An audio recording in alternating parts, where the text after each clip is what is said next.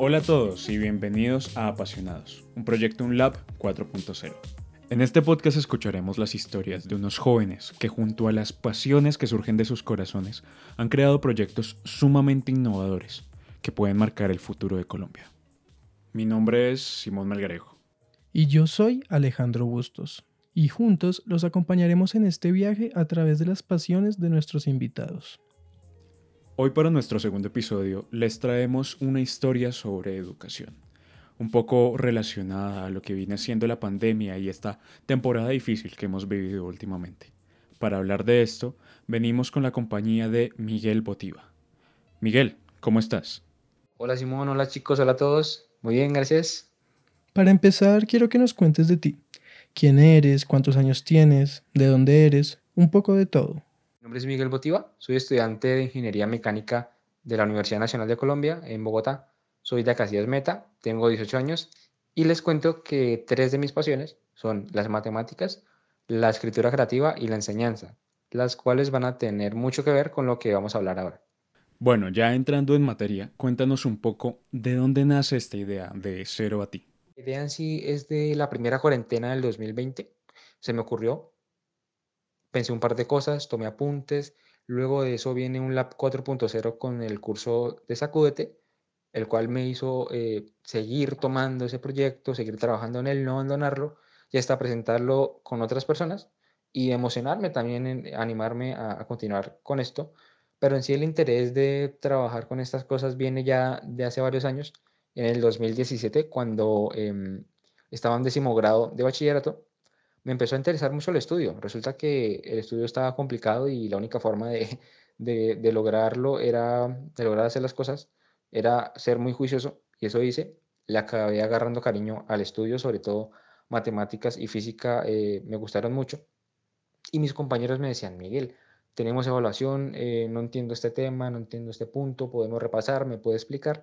Y yo lo hacía, yo desde luego accedía a ello siempre me agradó mucho servir y pues nada, me iba con mis compañeros, repasábamos o les explicaba alguna cosa y se me daba muy bien o eso siempre me reconocieron ellos, que lo hacía bien, que se me daba muy bien explicar, que entendía muy bien los temas, que esto y lo otro y eso siempre me motivaba mucho, ayudaba y me daba a entender que bueno, que podía de pronto encaminarme por esa parte, ¿no? Eh, y así es como empieza realmente Luego de eso ya mis compañeritos sabían, eh, ya más personitas del colegio tenían idea de que pues yo manejaba los temas, de que yo podía explicarles o ayudarles en alguna cosa. También de esa misma manera me salieron eh, oportunidades de hacer tutorías con alguna persona que la requiriera o algún grupito. Y bueno, pues en todo eso fui, fui trabajando y agarrándole más, más gusto a esta parte del, pues de la enseñanza. Bueno, es lindo que tengas esa vocación, entonces pues quiero que nos cuentes más a fondo de qué trata el proyecto en sí. Cervati es un proyecto que busca llegar a muchas cosas.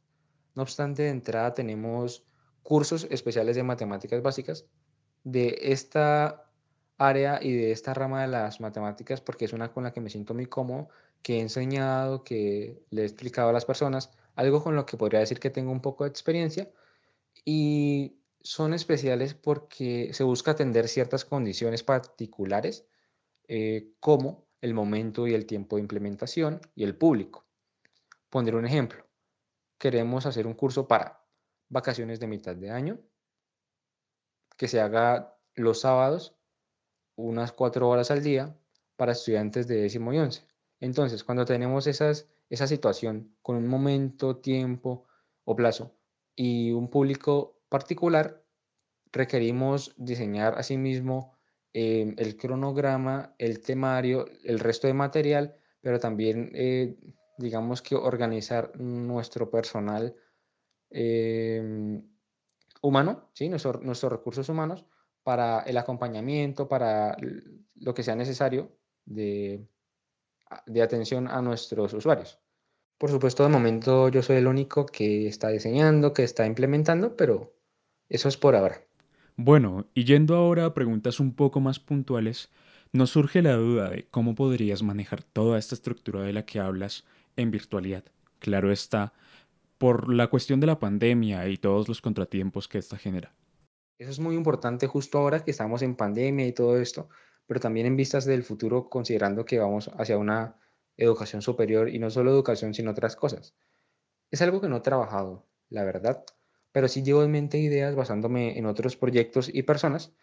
Tenemos aquí a Khan Academy, que tienen una plataforma, eh, ellos son un, proyecto de divulgación de conocimiento que tienen en línea, que tienen una plataforma donde colocan un video insertado que han subido antes a YouTube y también colocan textualmente la explicación y tienen enlaces, botones y cosas que ayudan a conectar con otros temas, con el que le precede a este, con el que le procede y con otras cosas relacionadas las personitas pueden ir al video, pausarlo, retrocederlo, eh, adelantarlo, lo que sea. Y esto les facilita mucho. La verdad es que a la, gente le ha funcionado mucho, me he dado cuenta, y en lo personal también, la cuestión de aprender de esta manera porque los videos facilitan mucho eso. Los controles que uno tiene allí, de verdad que facilitan mucho el hecho de que cada persona ya no solo puede buscar entre la cantidad de videos que hay y escoger uno que le agrade, que le sirva, sino también puede controlarlo y aprender a su ritmo. Luego, eh, desde luego aquí con esto no bastaría. Hay que hacer un seguimiento como se haría de la forma presencial. Y ahí es donde yo me acuerdo de mi profesor eh, que tuve el semestre anterior, el cual se adaptó muy bien a la virtualidad. Me agradó mucho cómo lo, lo abordó él. Y él manejaba una plataforma de la universidad donde colocaba actividades, evaluaciones y manejaba un foro. Él estaba todo el tiempo pendiente del foro, resolviendo dudas. Lo bueno es que uno podría escribir sin ningún problema, publicar, insertar imágenes si hacía falta y todo esto facilitó mucho la comunicación y la verdad es que fue un proceso de aprendizaje bastante agradable a pesar de las circunstancias. Bueno, yo creo que para la educación es importante la innovación o la variación, ¿verdad? Entonces, pues yo quiero saber si tú has pensado en implementar algún tipo de nueva metodología o cambiar la metodología que normalmente se usa en las escuelas con las clases magistrales. Desde luego, desde el principio he venido manejando una filosofía que, a decir verdad, es, no sé si igual o al menos muy parecida con la que maneja Damián en el canal El Traductor de Ingeniería. Eh, y es básicamente cuestionarlo todo, es preguntarse por qué, por qué todo el tiempo, por qué esto, por qué aquello, para así de verdad llegar al punto de partida y entender todas las cosas y llegar al punto de partida en el cual se logra comprender las matemáticas de la manera intuitiva que son porque a veces en el colegio lamentablemente nos las pintan como algo difícil, como algo que no tiene nada que ver con la realidad, con nuestra intuición, y la verdad es que sí. El problema es que de pronto algunas cositas se están haciendo mal y es ahí donde yo quiero hacerlo diferente. No por hacerlo diferente sin más, sino porque como se están haciendo, de pronto se están haciendo mal. Y no, definitivamente en la mayoría de casos se está haciendo mal. Así que con estas nuevas metodologías, formas y demás, desde luego buscamos llegar a otras personas. Seguramente, junto a las nuevas metodologías que deseas implementar, también has pensado en cuáles pueden ser los cursos que en ese siguiente paso para este proyecto que estás ideando. Cuéntanos un poco de eso. Y haremos la inclusión de otros cursos. Eh, yo empezaría después de matemáticas básicas por escritura creativa, porque es algo que me parece muy bonito, muy agradable, muy útil. Y porque es algo que también manejo y que me encanta. De hecho, les comenté que es una de mis pasiones. Así que sí, ese será el siguiente. Pero en realidad luego sigue todo. O sea, luego de eso ya incluiríamos, eh, iríamos incluyendo em, cualquier asignatura de cualquier área del conocimiento. A eso es a lo que buscamos llegar, claro. A lo largo de la entrevista he podido notar que tú hablas mucho en plural, ¿no? Un nosotros. Entonces yo asumo que te refieres a los docentes. Quisiera saber eh, qué perfil habría que cumplir para uno poder ser docente en De Cero a Ti. Necesitamos un gran equipo para trabajar en este proyecto, por supuesto. El perfil que han de tener es simplemente personas, mire, yo creo que bastará con que son, sean personas que, que amen esto, que sean capaces de amar lo que hacen, lo que saben, lo que quieren aprender lo que quieren hacer, eh, el servicio a las personas y la enseñanza, la educación y aquello en lo que ellos están trabajando, aquella área del conocimiento o carrera en la que se han desempeñado. No tienen que ser exactamente profesionales, yo aún no soy profesional y, y me faltan años para hacerlo. En ese, y en ese orden de ideas podría trabajar ya no solo con profesionales, sino también con personas que hasta ahora se están formando como profesionales. Yo soy de ingeniería mecánica, luego tengo a lo mejor gente de de lingüística, ahí es donde me apoyarían mucho en la parte de, de la escritura creativa, porque tampoco es que lo maneje al 100, Luego tenemos gente de licenciaturas, de pedagogías, lo cual por supuesto es súper clave, pero luego también gente particularmente de matemáticas, de física y otras cosas más puntuales, de biología, qué sé yo, todo lo, lo demás que nos podemos imaginar. Pero si algo es importante aquí, de verdad, como les digo, es el amor a hacer las cosas, a servir, a enseñar nos hablaste anteriormente de distintos cronogramas y poblaciones agrupadas por edad a las cuales podrías darle estas clases especializadas. Pero a partir de esto nos surge un grupo muy específico. Hablamos de las poblaciones vulnerables o con discapacidades.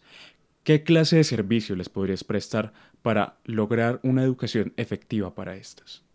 aquí es donde te entra a desempeñarse el equipo de trabajo porque aquí es donde nos encontramos, por supuesto, ya no solo ante una gran necesidad de ofertar muchos cursos, sino también de em, hacerlos específicos para ciertos grupos. Entonces tenemos poblaciones como la de estudiantes de décimo y once que ejemplifiqué, la cual es muy fácil de trabajar en mi opinión, pero luego tenemos niños, tenemos adultos, tenemos em, personas de pronto con algún tipo de discapacidad neurológica, física, y ahí es clave, es clave eh, saber cómo atender esas necesidades, esa situación.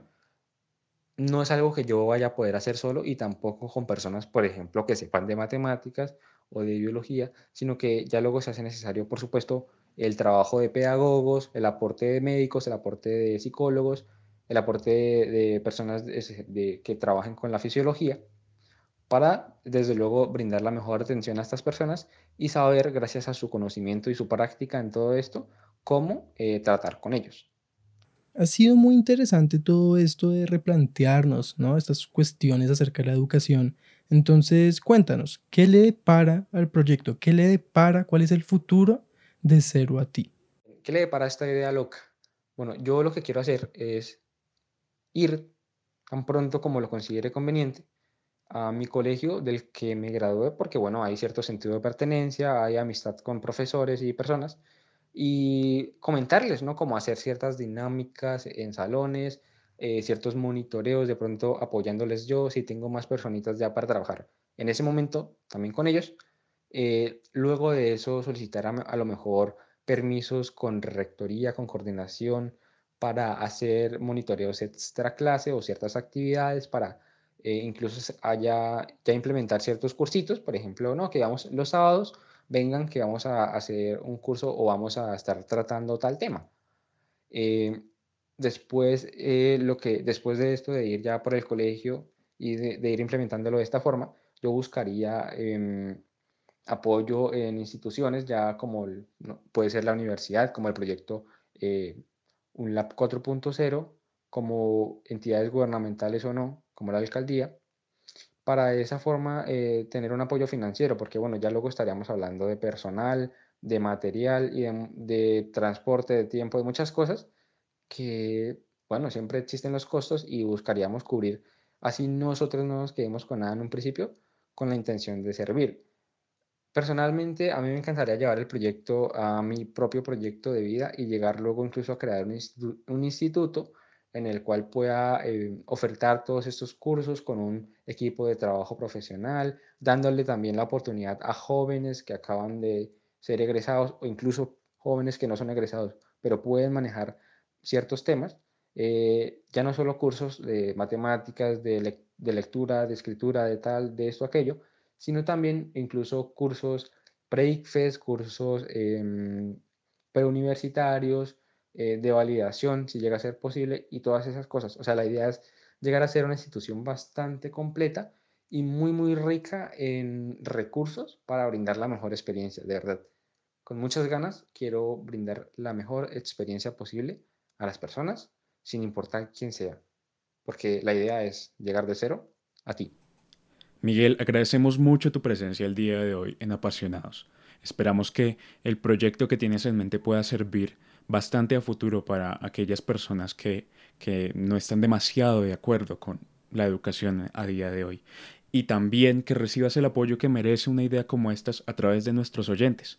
Pues muchas gracias de verdad por la invitación, por permitirme estar acá contando esto y, y nada, que la gente me escuche. De verdad, muchísimas gracias a ustedes también por escucharme y que estén muy bien. Adiós. Les recordamos a nuestros oyentes que la idea y el fin de este podcast es lograr darle ese avance, ese empuje que necesitan estos proyectos para poder traer innovación a Colombia. Precisamente por esto, los invitamos a contactarse con Miguel Botiva a través del correo miguelbotivapinzon.com y a que nos sigan en Instagram en la página arroba apasionados. Y eso fue todo por el día de hoy. Los esperamos en el próximo episodio en el que traeremos otra de estas historias que tanto nos apasionan. Esto fue Apasionados. Un proyecto UNLAB 4.0. Hasta luego.